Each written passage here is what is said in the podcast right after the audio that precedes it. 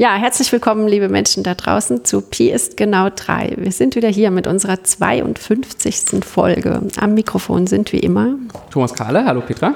Und Petra Schwer, hallo. Hi Thomas. Grüß dich. Na? Ja, lange nicht im Podcast gehört und gesprochen. Genau. Sehr schön, dass es mal wieder klappt. Ähm, wir haben Neuigkeiten. Ja. Ja, sollen wir die gleich mal verkünden? Ja, mach mal. Unsere Hörerinnen und Hörer haben die einmalige Chance, uns live zu sehen und uns über die Schulter zu gucken beim Podcast aufnehmen. Wir werden live aufzeichnen bei der Langen Nacht der Wissenschaft in Magdeburg am 11.06. Genau. Also da gibt es dann wahrscheinlich einen YouTube-Stream auch und da äh, kann man schon mal die Augen offen halten. Genau. Die Details müssen wir natürlich irgendwie noch ein bisschen planen und ich weiß auch noch nicht die Zeit.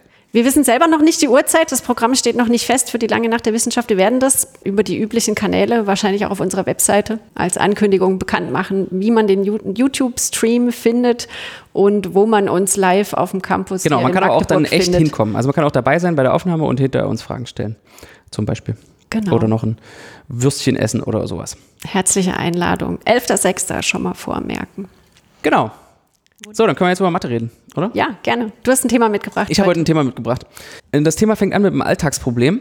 Hast du schon mal dein Fahrrad so angeschlossen, dass es gar nicht angeschlossen war? Ist mir noch nicht passiert, aber was mir mal passiert ist, dass jemand sein Fahrrad angeschlossen hat, sodass mein Fahrrad angeschlossen war. Aha. Ja, das ist auch, äh, hat auch mit unserem heutigen Thema zu tun.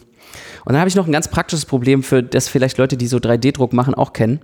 Dieses Material, mit dem man 3D druckt, das ist so Plaste, die so spiralförmig so ein Kabel, wie so ein Plastikkabel, das relativ starr ist, also biegsam, aber bricht auch schnell. Und das ist spiralförmig aufgewickelt. Und äh, stell dir vor, es ist so eine dicke Rolle und die sieht so total perfekt ordentlich aus. Also so, das so, die liegen immer so alle schön nebeneinander. Und dann, wenn man das benutzt, wickelt sich das so ein bisschen ab und dann zieht man es wieder fest und dann wickelt sich es ein bisschen ab und dann zieht man es wieder fest. Und auf einmal ist es so verknotet, dass man dass man irgendwie das überhaupt nicht richtig abwickeln kann und ähm, es ist eine totale Katastrophe. Und ich habe versucht irgendwie zu verstehen, was dahinter steckt. Und deswegen habe ich mich mit Knotentheorie mal ein bisschen auseinandergesetzt. Und das wollte ich heute mal ein bisschen besprechen. Aber dieses 3D-Drucker-Problem konnte ich immer noch nicht lösen. Ja, das dachte ich. Kabelsalat ist eine schlimme Sache. Also mir geht das auch regelmäßig mit so Kopfhörerkabeln und ähm, irgendwelchen anderen Dingen so, dass man die maximal verknotet hat. Naja, äh, werden wir gleich noch drauf kommen. Mathematisch sind die meistens nämlich gar nicht verknotet. Kennst du äh, diese Treppenhüpfer? Ja. Ich glaube, dieses Gleiche, was mein, wenn so dem jetzt mein 3D-Drucker-Kabelproblem zu esoterisch vorkommt, der kennt vielleicht so einen Treppenhüpfer. Also es ist eigentlich auch so eine Metallspirale, die so ein bisschen biegsam ist. Zu doll biegen sollte ja. man es nicht. Und Kinder haben irgendwie diese Fähigkeit, die machen eine Bewegung, die dauert vielleicht eine halbe Sekunde nehmen das Ding, machen irgendeine schnelle Bewegung, die man nicht nachvollziehen kann, und dann ist es irgendwie verknotet. Sodass meine einzige Möglichkeit, die ich kenne, ist irgendwie diesen Knoten so Schritt für Schritt irgendwie zum Rand zu bewegen und dann ist irgendwann das lose Ende, also wie, wie man jetzt so ein äh, offenes Seil entknoten würde. Aber eigentlich müsste es ja sozusagen, das normalerweise ist das ja invertierbar, was das Kind damit gemacht hat, aber genau diese richtige Bewegung, also spiralförmig aufgewickelte Dinge verwirren mich, aber da hat, glaube ich, die Knotentheorie nicht die Lösung für. Das ist so. Äh, das, das ist im Sinne der Knotentheorie ist es ein triviales Problem, ja, weil das gar nicht eine geschlossene Kurve ist, sondern eine ja. offene Spirale. Aber ja, das äh, klären wir wahrscheinlich. Fangen gleich. wir mal an mit einem Knoten. Also jeder kennt ja vielleicht einen Knoten. Man hat irgendwie so ein Seil und dann macht man halt einen Knoten rein. Und mathematisch ist das nicht ein Knoten, weil mathematisch ist ein Knoten ein Seil, wo die Enden auch noch verbunden sind. Genau, das heißt, es ist eine Verschlingung der Eins-Sphäre. Ja, das heißt, man nimmt also sein Seil, wo die Knoten drin sind, aber das hat dann nicht offene Enden, sondern die beiden Enden werden noch verbunden, sodass es also ein geschlossener Seilring ist, aber in dem sich jetzt eventuell Knoten oder auch keine Knoten befinden. Natürlich, wie es in der Mathematik immer ist, gibt es auch so einen Nicht-Knoten oder einen trivialen Knoten, wo das Seil einfach nur so ein Ring ist und gar keine Knoten drin hat. Ja, wo es keine Überkreuzungen gibt ne, von den ähm, Seilstücken auch. Ja, also das Seil stellen wir uns jetzt so im dreidimensionalen vor, weil diese Knotentheorie, die soll ja was modellieren, was es wirklich gibt. Aber natürlich gibt es auch so eine mathematische Abstraktion davon. Und die gängige Abstraktion ist, man nimmt den Kreis, also die eindimensionale Sphäre, würden die Profis vielleicht sagen, und bettet die in den R3 ein so dass die sich nicht selbst überschneidet. Also das, wo ein Punkt vor dem Seil ist, kann halt kein, kein anderer sein. Ja, wenn man eine echte Einbettung hat, das ist automatisch so. Okay. Man kann dann auch so Verallgemeinerungen machen, also wie es in der Mathe immer, es gibt dann auch so Knotentheorie, die irgendwie so zweidimensionale Sphären ins vierdimensionale einbettet oder so, aber sowas Ja, die heute erste nicht. Verallgemeinerung ist, äh, Einsphären auf andere Flächen einzubetten, also auf einen Torus oder äh, Flächen höheren Geschlechts. Das ist auch ähm, spannend. Jetzt gibt es ja noch so ein paar Probleme mit dieser Definition, weil äh, man auch so ganz, man könnte zum Beispiel so ein, mit dieser Definition so ein Knoten konstruieren, also so eine Einbettung von diesem Seil, die, wo so ganz viele, so abzählbar viele, also für, für jede natürliche Zahl ein Knoten so nacheinander kommen, die immer kleiner werden. Äh, und dann hätte man so ein Seil, was unendlich oft verknotet ist in sich selbst und sowas schließt man dann, will man dann irgendwie noch ausschließen. Also für die meisten Zwecke kann man sich jetzt wirklich so einfach einen Knoten vorstellen, nur dass die äh, Seilenden eben verbunden sind. Ja, und die zentrale Beobachtung ist, man kann da was drüber rausfinden. Und zwar kann man darüber sogar was rausfinden mit Zeichnungen. Also wenn man sich jetzt ein Buch überlegt, Mathebuch, wenn man, in einem Knotentheoriebuch äh, müssen ja auch irgendwelche Zeichnungen sein. Ja, das sind immer so Symbole und abstra also abstrakte sozusagen Darstellungen von diesen Knoten. Wie würdest du denn einen 2D Knoten darstellen? natürlich. Ja. Ähm, ja, also wir wir haben ja schon gesagt, das ist eine Verschlingung von so einem in, am Ende wieder geschlossenen Seilstück oder Kreis ähm, im R hoch 3. Jetzt kann man das äh, im R hoch 3 natürlich nicht ins Buch ähm, abbilden. Was man macht, sind sich Projektionen anzugucken. Das ist ja immer der Standardtrick, wenn man irgendein dreidimensionales Objekt auf 2D angucken will. Das heißt, man fotografiert sozusagen von oben den Knoten oder guckt sich eben den Schatten an, den der Knoten auf ein Blatt Papier wirft, wenn man ihn aus einer bestimmten Richtung ähm, beleuchtet. Da wird man jetzt relativ schnell merken, dass man ein Problem hat, was wir noch nicht angesprochen haben, ähm, dass wenn man den Knoten aus verschiedenen Richtungen fotografiert oder beleuchtet, sieht er unter Umständen anders aus, ist aber abstrakt ähm, derselbe Knoten. Also da muss es irgendwie Methoden geben, gibt es auch, wie man sozusagen feststellen kann, wie zwei solche, wann zwei solche Bilder von Knoten übereinstimmen. Und wenn man so ein Bild von einem Knoten hat, eine Sache ist noch wichtig, ist, damit man den Knoten wirklich repräsentiert hat, muss man sich, da entstehen ja dann Kreuzungen natürlich. Ja. Also außer es ist eben der triviale Knoten in seiner trivialen Projektion, also einfach nur so ein Kreis. Äh, aber wenn das nicht der Fall ist, wenn man irgendwelche Kreuzungen hat, dann musste man sich bei den Kreuzungen auch merken, welches Seil oben ist und welches Seil unten ist. Aber da gibt es ja diesen typischen Trick beim Zeichnen, dass man eigentlich das obere Seil zeichnet man durch und das untere macht man so eine kleine Unterbrechung und dann ist das dem, das muss man irgendwie als Kind schon gelernt haben, so, wenn man sowas sieht, also das visuell das wahrnimmt, also man stellt sich jetzt so zwei Linien vor, die sich kreuzen und die eine ist unterbrochen. Man nimmt die echt als die untere äh, wahr, ja. Ja, wenn du ein Foto machst von einem Seil, was wirklich so ja verschlungen das obere sieht man eben liegt. durchgehen und das untere unterbrochen, also ganz äh, normale, also ganz Ja. alltägliche Wahrnehmung.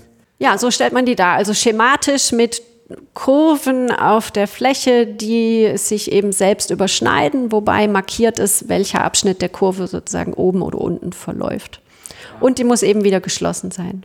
Übrigens, Verschlingung hast du jetzt auch schon zweimal gesagt. Ich glaube, in der Fachterminologie sind Verschlingungen, man könnte jetzt auch so Knoten mit mehreren Seilen betrachten. Und die nennt man dann Verschlingung, aber wir können die heute auch alle Knoten nennen. Also sozusagen in der Fachsprache sind Verschlingungen das gleiche eben mit mehreren Seilen. Hat man mehrere Kreise, dann wird es äh, alles noch viel komplizierter. So, und jetzt gibt es ja unseren er- ersten Satz, einen Satz von Reidemeister, der sagt, wenn man jetzt so verschiedene Knotendiagramme also ein Knotendiagramm ist jetzt so ein Bild von einem Knoten. Verschiedene Knotendiagramme äh, hat, die den gleichen Knoten darstellen. Dann kann man diese Diagramme mit drei Arten von Bewegungen oder kleinen Veränderungen zur Übereinstimmung bringen, wenn es der gleiche Knoten ist. Ja, und es ist auch äh, genau dann, wenn. Und äh, das ist so aus dem Jahr 1926, also so ungefähr 100 Jahre, etwas weniger als 100 Jahre her. Also zwei Knotendiagramme, zwei Bilder von so einem Knoten gehören zu dem gleichen echten physikalischen Knoten. Wenn ich sie durch drei verschiedene Typen von Bewegung, also eine Folge davon, dass ich die immer wieder mache, äh, in Übereinstimmung bringen kann. Und die kann ich jetzt mal erklären. Die sind eigentlich relativ einfach. Nummer eins betrifft ein Seil, Nummer zwei betrifft zwei Seil und Nummer drei betrifft drei Seile. Okay, bist bereit? Okay. Los geht's. Die heißen Reidemeisterbewegungen. Die heißen Reidemeisterbewegung nach Herrn Reidemeister. Reidemeister war ein Mathematiker, der hat von 1893 bis 1971 gelebt. Ein deutscher Mathematiker. Und Los ähm, geht's. Der erste ist, betrifft also ein Seil. Ah, an die erinnere ich mich noch. die anderen zwei könnte ich jetzt aus dem Kopf nicht mehr sagen. Okay, also ein Seil kannst du nehmen und du kannst so eine triviale Schlinge in das eine Seil machen. Also erst geht das Seil gerade und dann Machst so ein macht es Looping. einfach so ein Looping. Genau. Ja. Und so ein Looping ist halt, ähm, ne, wenn du da an dem Seil an den beiden Enden ziehen würdest. Ist der weg. Achso, vielleicht sollte man noch sagen, diese. Man darf den einfach auflösen, ne? diesen Looping. Genau, also Ja, so ein Looping kann man Bewegung. wegziehen und das lag dann vielleicht einfach so oder man hat es aus einer komischen Richtung fotografiert und das ist natürlich der gleiche Knoten, wenn ich einfach diesen Looping so wegziehe. Und vielleicht sollte man noch sagen, diese Reidemeister-Moves, äh, die betreffen immer nur so ein ganz kleines Stück von Mhm. dem Knoten. Deswegen sind da eben doch, sieht es aus, als ob die Seilstücken da offene Enden haben oder als ob das mehrere Seilstücken sind oder in diesem Fall eben äh, ein Strang. Also sie betreffen nur so ein ganz kleines Stück Man macht das lokal in Diagramms. so einem kleinen Genau. Abschnitt von dem langen Seil, was man verknotet hat. Ja, Okay, so, dann gibt es mit äh, zwei parallele Seile ja die darf man überkreuzen. ne? und die Also, darf man, ja. man darf sozusagen aus Oder zwei, es laufen zwei Stränge parallel und die Bewegung ist, das eine Seil läuft jetzt nicht mehr parallel, sondern es geht einmal unter dem anderen drunter und kommt wieder zurück. Oder über das andere drüber und kommt auch oben wieder zurück. Ja? Also einfach sozusagen, das Seil liegt mal mit so eine Schlaufe, liegt über dem anderen, aber die Schlaufe ist nicht irgendwie verknotet mit dem anderen. Wenn man wieder gerade zieht, zieht die sich wieder zurück und sind parallele Seile. Und diese Bewegung, Reidemeisterbewegung auf dem Diagramm, die können wir in beide Richtungen ausführen. Ja? Man kann jetzt entweder so eine Schlaufe erzeugen oder so eine Schlaufe wegmachen. Und bei dreien ist es, man hat eine Kreuzung und ein dritter Strang läuft über, oberhalb der, oberhalb diesen zwei gekreuzten Seilen einfach quer. Also die kreuzen sich in so X-Form und das eine läuft Ja. eben sozusagen Also oberhalb zwei der Mitte. Mhm. kreuzen sich in X-Form und an denen wird nichts gemacht und eines liegt überhalb der Kreuzung. Ah, das darf man nach unten Und man darf es verschieben, einfach ne? nach unten verschieben. Und dann liegt es unterhalb der Kreuzung. Da verändert sich auch das Bild. Also diese Topologie des Bilds oder der kombinatorische Typ des Bilds verändert sich dabei auch. Ist aber natürlich auch nichts, was den Knoten irgendwie Ja. in, den physikalischen Knoten irgendwie verändert, sondern es ist eine Eigenschaft des Bilds. Und der überraschende Satz ist jetzt, also was wir jetzt eigentlich schon argumentiert haben oder sofort sichtbar ist, ist, dass wenn man diese Arten von Veränderungen macht, ändert sich an dem physikalischen Knoten nicht. Ich habe den jetzt quasi nur anders gemalt auf mein Blatt. Ja, wenn ich statt zwei parallelen Strängen so einen Strang mache, einen Strang und der andere macht da so eine Schleife da drüber mit zweimal Also wenn der drüber. vorher unauflösbar war, im Sinne von nicht identisch mit einfach einem geschlossenen Kreis ohne zusätzliche Verknotungen, dann bleibt er das auch. Ne? Und der, der, der, der schwierige Teil des Satzes ist jetzt zu zeigen, wenn ein, ein physikalischer Knoten, einfach nur, wenn ich nur zwei Diagramme von einem echten Knoten habe, dann gibt es auch immer eine Folge von diesen drei Dingen, also jedes mehrfach und an verschiedenen Stellen, die die beiden Diagramme ineinander überführt. Jetzt kommt natürlich die große Frage, was gibt es alles so für Knoten? Ah, jede Menge. Das ist natürlich die äh, Klassifikationsfrage, die wir uns in der Mathematik ja immer stellen. So, was kennen wir denn schon? Wir kennen den trivialen Knoten. Also ich fange an, ich sage, der triviale Knoten, den Ja. gibt's. Das ist einfach nur so ein Ring. Ja, der berühmteste nicht trivial ist mit Sicherheit der Kleeblattknoten. Okay. Trefoil Den hat auch, glaube ich, jeder schon mal heißt gemacht. das auf Englisch. Ja, der sieht tatsächlich aus wie so ein dreiblättrige Blume. Wenn man es richtig Ähm, malt. Wenn man es richtig malt. Man kann den natürlich auf verschiedene Weisen malen. Ja, das sind so drei so Ohren, die in der Mitte eben korrekt verknotet sind. Das ist aber auch der erste Knoten, den man so lassen. lernt. Ja. Also man macht eine, man nimmt ein, ein Sch- Schnürband, äh, ein Band, macht eine Schlaufe und steckt das eine Ende, ich habe jetzt die Enden noch offen, steckt das Ende durch das Loch. Und dann Ja. zieht man es fest, dann hat man so einen Knoten, einen Knoten. Das ist der Knoten, der sich eigentlich immer an so Kopfhörerkabeln schnell bildet. Und dann ist es eben in, bei den mathematischen Knoten sind die beiden Enden verbunden. Ja. Und dann, wenn man alles so hinzieht, dass alle Schlaufen gleich groß sind, dann hat er, kriegt es da so schöne symmetrische Bilder, die das dann auf irgendwelchen Escher-Holzschnitten äh, auch zu bewundern gibt. Ja, so. da gibt es sie auch. Und, genau. also das ist so ein äh, ikonisches Symbol, das taucht irgendwie überall auf. Also es gibt irgendwie einen Haufen Sportmannschaften oder irgendwelche alten Ritterorden, die so Kleeblattknoten in ihren Logos haben. ja, das ist, bei so Ornamenten ist das manchmal auch ähm, dabei. Ja, man kann daraus Ornamente bauen. Genau, also ich meine, Escher hat sich auch damit beschäftigt. Ist natürlich die Frage, aber warum, warum ist es nicht, vielleicht ist es doch ein anderer, vielleicht ist es doch der gleiche Knoten wie der triviale Knoten. Ja, das kann man ja ähm, beweisen. Es gibt ja so Knoten in Varianten, mit denen man tatsächlich feststellen kann, dass die gleich sind, wenn die Knoten gleich sind. Ja, also man äh, Invariante im Sinne von, man ordnet dem Knoten irgendeine Zahl zu oder irgendein anderes Objekt und ähm, kann diese Objekte dann vergleichen. Also bei Zahlen ist es irgendwie klar. Ne? Und dann, wenn die gut gemacht sind, diese Invarianten, dann haben die die Eigenschaft, dass wenn man den gleichen zwei verschiedene Diagramme vom gleichen Knoten hat, dass dann die gleiche Invariante rauskommt, also die gleiche Zahl zum Beispiel bei der Invarianten rauskommt. Und damit kann man dann beweisen, dass eben der Kleeblattknoten ein echt anderer Knoten ist als der triviale Knoten. Dass diese Invarianten gut gemacht sind, beweist man dann meistens, indem man eben diese Reisemeisterbewegungen einzeln nachrechnet und ähm, nachweist, dass unter so einer Bewegung sich diese Invariante nicht ändert. Also der Kleberknoten ist was anderes Ja. als der triviale Knoten. Das halten wir erstmal fest. Ja, definitiv. Aber es ist nicht offensichtlich. Also vielleicht ist es offensichtlich aus so einer Erfahrungstatsache, weil es ist ja verknotet und wenn ich jetzt das Seil, wie, also wenn die Seilenden verbunden sind von meinem verknoteten Schnürsenkel, wie soll ich das jetzt, also es ist eine Tatsache der Erfahrung, aber wir haben, man muss ja in der Mathematik sicherstellen, dass das auch unser mathematisches Modell das auch wirklich abbildet, diese Realitätstatsache. Also dass das jetzt hier in der Realität stimmt, heißt noch nicht, dass es auch schon bewiesen ist, äh, weil ich dann, dann fehlt mir sozusagen die, ja, nur weil ich es nicht hingekriegt zwischen habe der bisher, Realität ähm, und ja, heißt es nicht, dass Genau. es gar nicht geht. Ne? Ja. Okay, und was man dann gern nutzt, sind so Knoteninvarianten, wie Petra hat schon gerade äh, erklärt hat. Also irgendeine Zahl oder ein anderes mathematisches Objekt, gibt auch dann Gruppen und Polynome sind sehr beliebt, äh, die man jedem Knoten, und damit meine ich jetzt jedem echten Knoten zuordnet und äh, die dann irgendwie aus dem Knotendiagramm hoffentlich bestimmbar sind. Also meine Aufgabe, die ich, wenn ich testen will, ob zwei Knoten gleich sind oder ob ein Knoten vielleicht gar kein richtiger Knoten ist, weil ich Reidemeisterbewegungen machen kann und dann kommt einfach nur ein Kreis raus, kann ich damit vereinfachen, indem ich diese Invarianten ausrechne. Und wenn die Invarianten unterschiedlich sind, dann sind die Knoten auch unterschiedlich. Wenn die Invarianten gleich sind, habe ich aber keine, meistens keine gute Handhabe, weil die Invarianten irgendwie so eine vereinfachte Blickweise auf den Knoten sind oder irgendwie nicht alles abbilden. Ja, Invarianten sind, sind meistens, es ist eigentlich fast immer, wenn irgendwo eine Invariante auftaucht oder das Konzept von so einer Invarianten auftaucht, sind die meistens besser, ähm, verschiedene ähm, äh, Dinge zu, äh, zu finden. Ja, also zu beweisen, dass zwei Sachen verschieden sind. Ja, weil die oft eben nicht die volle Information fassen, sondern nur einen Teilaspekt.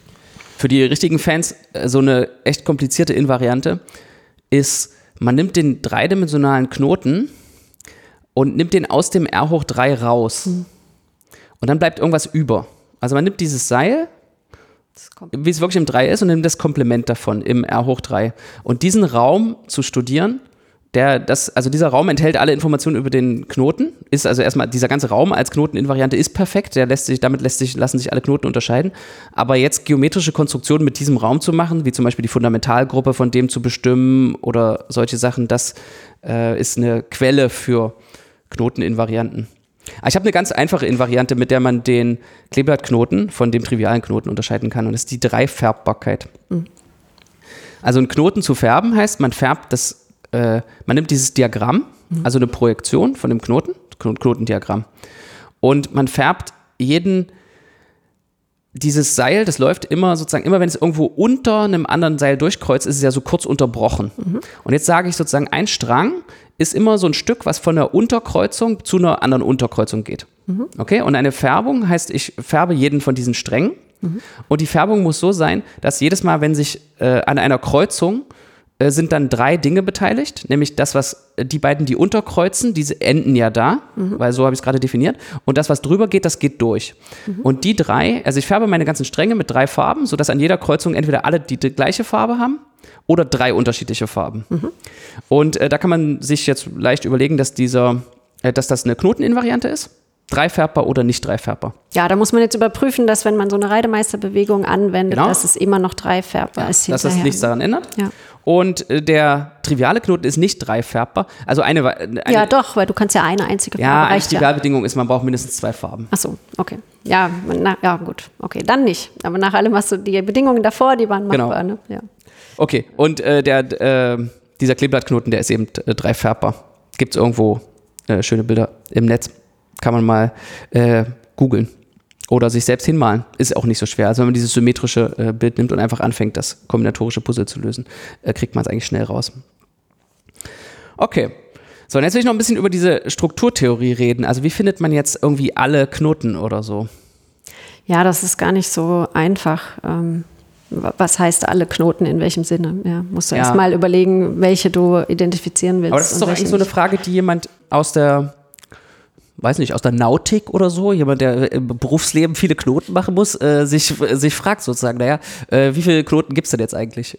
Ich glaube, es ist denen egal. Wie viele wie viel haben, verschiedene Knoten muss ich denn jetzt mal auf ihre Seetauglichkeit prüfen, äh, um rauszufinden, welches der beste ist?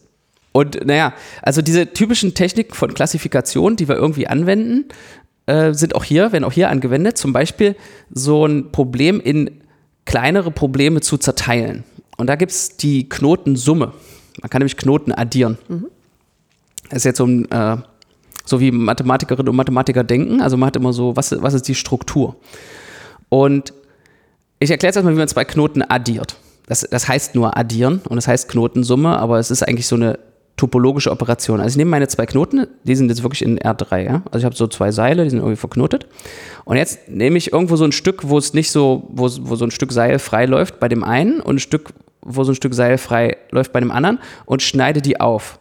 Jetzt habe ich vier offene Enden, zwei von dem einen Knoten, zwei von dem anderen Knoten und jetzt verbinde ich die so, dass es von dem einen offenen Ende des ersten Knotens mit dem einen offenen Ende des anderen Knotens und unten auch so. Dann entsteht wieder ein neuer Knoten. Aber jedenfalls, das ist eine Summe. Das ist äh, auch kommutativ und assoziativ und äh, so äh, Rechenregeln gelten. Und jetzt kann man, in, wenn, man, wenn man so eine Summenkonstruktion hat, kann man sich die angucken, die sich nicht weiter zerlegen lassen. Und äh, die nennt man Primknoten. Also Primknoten, obwohl das jetzt Summe, vielleicht hätte ich Produkt sagen sollen, dann wäre die Analogie zu den Zahlen besser. Also die Primknoten sind die, die sich nicht mehr als Knotensumme von irgendwelchen einfacheren Knoten äh, schreiben lassen. Ach übrigens, wenn man die Knotensumme mit dem Nicht-Knoten macht, dann passiert nichts. Das ist auch so ein Neutralelement, gibt es auch. Ja. Ja. Kann man sich überlegen, wenn man so einfach so einen Ring neben seinen Knoten legt und den aufschneidet und dann noch so, da klebt man einfach so ein Stück Seil irgendwo ein, ja, da ändert sich halt auch nichts. Also muss man nur diese Primknoten tabellieren. Ja? Also das ist sozusagen die Aufgabe ist, diese Primknoten zu tabellieren. Ja. Und dann zählt man die Überkreuzungen. Also jetzt fragt man sich noch, wenn ich einen Knoten habe, was ist denn, und ich gucke mir die verschiedenen Knotendiagramme von dem an, was ist die kleinste Anzahl von Kreuzungen, die möglich ist, nötig ist, um den Knoten Also darzustellen. du willst den zeichnen mit möglichst wenig solchen Ja, Kreuzpunkten. Genau. Zum Beispiel den Nicht-Knoten will ich immer als Nicht-Knoten zeichnen. Das wäre natürlich irgendwie gut, aber ist eben nicht immer ganz klar, welcher kompliziert aussehende Knoten vielleicht in Wirklichkeit gar kein Knoten ist. Vielleicht hat man sein Fahrrad gar nicht angeschlossen, weil eigentlich liegt das Schloss nur so als Kreis da und man denkt, das ist irgendwie verschlungen mit dem Fahrrad, aber ist es gar nicht. Also sortiert man die noch nach Anzahl über Kreuzungen und dann macht man eben so Tabellen. Kann man die Primknoten also auflisten, wenn man die nach Anzahl über Kreuzungen? Ja, genau. Also das ähm, Wie viele gibt es denn da? Also mit Ähm, wo hatte ich denn hier? Ich hatte mir da irgendwie so äh, Notizen. Es gibt 165 Knoten mit höchstens 10 Kreuzungen in ihrem minimalen Knotendiagramm. Und es gibt einen Knotenatlas. Das ist so ein Wiki, äh, wo man so Knoten kann? nachschlagen kann. Genau. So, mach mal ein Beispiel mit drei Kreuzungen. Nee. also das ist, das ist natürlich jetzt die Schwierigkeit äh, im Podcast, dass man Knoten, also einen Knoten erklären, mache ich jetzt nicht. Also außer dem Kleeblattknoten, den haben wir ja schon erklärt, und dem äh, Unknoten. Aber da gibt es natürlich wieder noch so eine Berechenbarkeits äh, Ist Teil der an dieser Frage. Kleeblattknoten ein Primknoten? Der Kleeblattknoten ist ein Primknoten, ja. Es ist natürlich jetzt für Computer, die da zum Einsatz kommen, es sind noch eine ganze Reihe von Berechenbarkeitsfragen. Ja? Also wie ist es überhaupt möglich zu testen, ob zwei Knoten der gleiche Knoten sind mit dem Computer? Mhm. Wenn die so als Diagramme gegeben sind, oder? Ja. Und ein Zugang ist, und das ist, glaube ich, auch vielleicht der erste, der verfolgt wurde, ist dieses Reidemeister-Theorem effektiv zu machen. Also sowas zu zeigen wie, wenn die beiden Knoten gleich sind, dann können sie ja durch diese Reidemeister-Bewegungen verbunden werden. Und die höchste Anzahl nötige Reidemeister-Moves, die man braucht, ist ein Polynom in der Anzahl der Überkreuzungen, die man sieht. Also kriegt man eine Schranke für die höchste Anzahl Reidemeister-Moves, die nötig sein könnten. Also hat man so einen total exponentiell, exponentiell schlechten Algorithmus, äh, in dem man die Brute Force alle, ja, man hat eine obere Schranke an wie viele Moves sind nötig und dann kann ich alle Kombinationen von so vielen Bewegungen ausprobieren und gucken, ob es das gleiche ist. Ja? Und so. Also man macht einfach mal irgendwelche Reidemeisterbewegungen und hofft, dass man irgendwann. Ja, am besten systematisch sozusagen. An jeder Stelle jede Bewegung und dann sozusagen so eine Länge, aber das ist natürlich ein riesiger Baum und äh, so war es eben am Anfang so, äh, haben die das auch am Anfang getestet. Und dann wurden immer bessere Algorithmen entwickelt. Und das, das ist eigentlich das Problem, an dem sich alle abarbeiten, ist einfach nur zu testen, ob was der Nicht-Knoten ist. Ja, also schon das, schon das Problem ist irgendwie interessant. Und da gab es äh, letztes Jahr ein Durchbruchsresultat äh, von einem äh, englischen Mathematiker namens Mark Leckenby. Der hat nämlich gezeigt, dass das in quasi polynomieller Zeit möglich ist. Also vorher gab es schon so Resultate, dass es so NP schwer ist, zu testen, ob ein Knoten der nicht Knoten ist. Und es ist aber auch in dieser quasi polynomiellen Zeit möglich, die eventuell etwas schlimmer als polynomiell, aber eben nicht exponentiell ist. Es irgendwie so dazwischen. Ich merke mir quasi Polynomialzeit immer sowas ist wie so E hoch Logarithmus von Polynom, aber man kann E und Logarithmus irgendwie nicht kürzen, weil die, weil da noch irgendwelche Koeffizienten, irgendwelche Konstanten oder sowas im Weg sind. Ja. Das ist so, also das ist 2021 noch, kann man noch was rausfinden über das algorithmische Testen, ob zwei Knoten gleich sind. Was ich eigentlich ganz schön finde. Also es geht immer weiter. Ja, das sind sehr alte ähm, Sachen da, ne? aber das ist äh, ja spannend zu sehen, was dann für aktuelle Fragen da auch in dem Kontext gestellt werden. Und es kommen auch irgendwie verschiedene Gebiete der Mathematik zusammen. Also die moderne Knotentheorie beschäftigt sich, glaube ich, viel mit diesen Komplementen von den Knoten und da ist eben die Low-Dimension Topology, also die Topologie in drei und vier Dimensionen, spannende Sache, die man da zum Einsatz bringen kann. Also der erste Algorithmus ist zum Beispiel von Haken das ist ja ein, der ist ja eigentlich bekannt für Topologie aus den 60ern. Und ja, wenn man so guckt, wer hier was veröffentlicht hat, also zum Beispiel Jeff Lagarius, also ein Zahlentheoretiker und ähm, also sind schon Namen dabei, die man eigentlich auch aus anderen Gebieten kennt. Also es, es scheinen da irgendwie auch interessante Querverbindungen zwischen Gebieten irgendwie in der Knotentheorie zu entstehen. Also man kommt da zwar relativ elementar rein, ja, so die Anfänge der äh, Knotentheorie, da kann man auch als mathematischer Laie, glaube ich, ähm, relativ weit kommen und viel lesen, weil man eben wenig Formalismus braucht jenseits von diesen Überkreuzungsdiagrammen und ziemlich viel anhand dieser Diagramme tatsächlich noch erklärt und geklärt werden kann. Ja, aber das stimmt schon. Also in der modernen äh, Mathematik, die Fragen, die man sich da anguckt, ist man schnell bei Homologietheorie, Dreimannigfaltigkeiten, solche Sachen. Ja, dann wird es deutlich schwieriger. Oder eben so Komplexitätsfragen wo es dann auch sicher nicht ganz äh, trivial zugeht mit den Methoden. Das sind aber spannende Themen auf jeden Fall. Ja, genau. Aber es hilft mir überhaupt nicht für meinen äh, Treppenhüpfer und meine nee. 3D-Druckerspirale. Ach so, ein Aber falls da jemand äh, Tipps hat. Du mal Reidemeister-Moves versucht? Das ist jetzt die offensichtliche Frage. Ja, also dieses hat ja ein offenes Ende, deswegen ist immer eine Möglichkeit, man, man hat diese, dieses Verknotete und ja. man zieht einfach sozusagen das ganze Ding, diesen Knoten, so dass der irgendwann zu dem offenen Ende kommt und sich dann dadurch löst. Das ist eine ja. Möglichkeit, ja. So auffädeln quasi von einer Seite. Ja. Ne? Mhm. Aber das ist, kann extrem nervig sein und manchmal, also bei diesen 3D-Drucker-Dingern, manchmal schneide ich es auch einfach ab. das ist ja die, der gordische Knoten, wie der gordische Knoten zerschlagen wurde von Alexander dem Großen ist. Also er versucht hier alles irgendwie so zu testen mit Reidemeister-Moves, ob das der Unknoten ist. Ich hau einfach Schneiden mal wir drauf. einfach durch. Ja. Genau. Ja, also sollte man vielleicht auch öfter mal anwenden, die Methode. Also Wenn der Knoten zu schwer ist, einfach, einfach mal eine Schere holen. Fürs 3D-Drucken ist das sicher pragmatisch. Den Treppenhüpfer willst du sicher nicht durchschneiden. Ne? Und das Fahrradschloss erst recht nicht. Aber. Ja, genau. Wunderbar, sehr schön. Gut, dann machen wir einen Deckel drauf. Machen wir einen Deckel drauf. Bis nächstes Mal. Tschüss.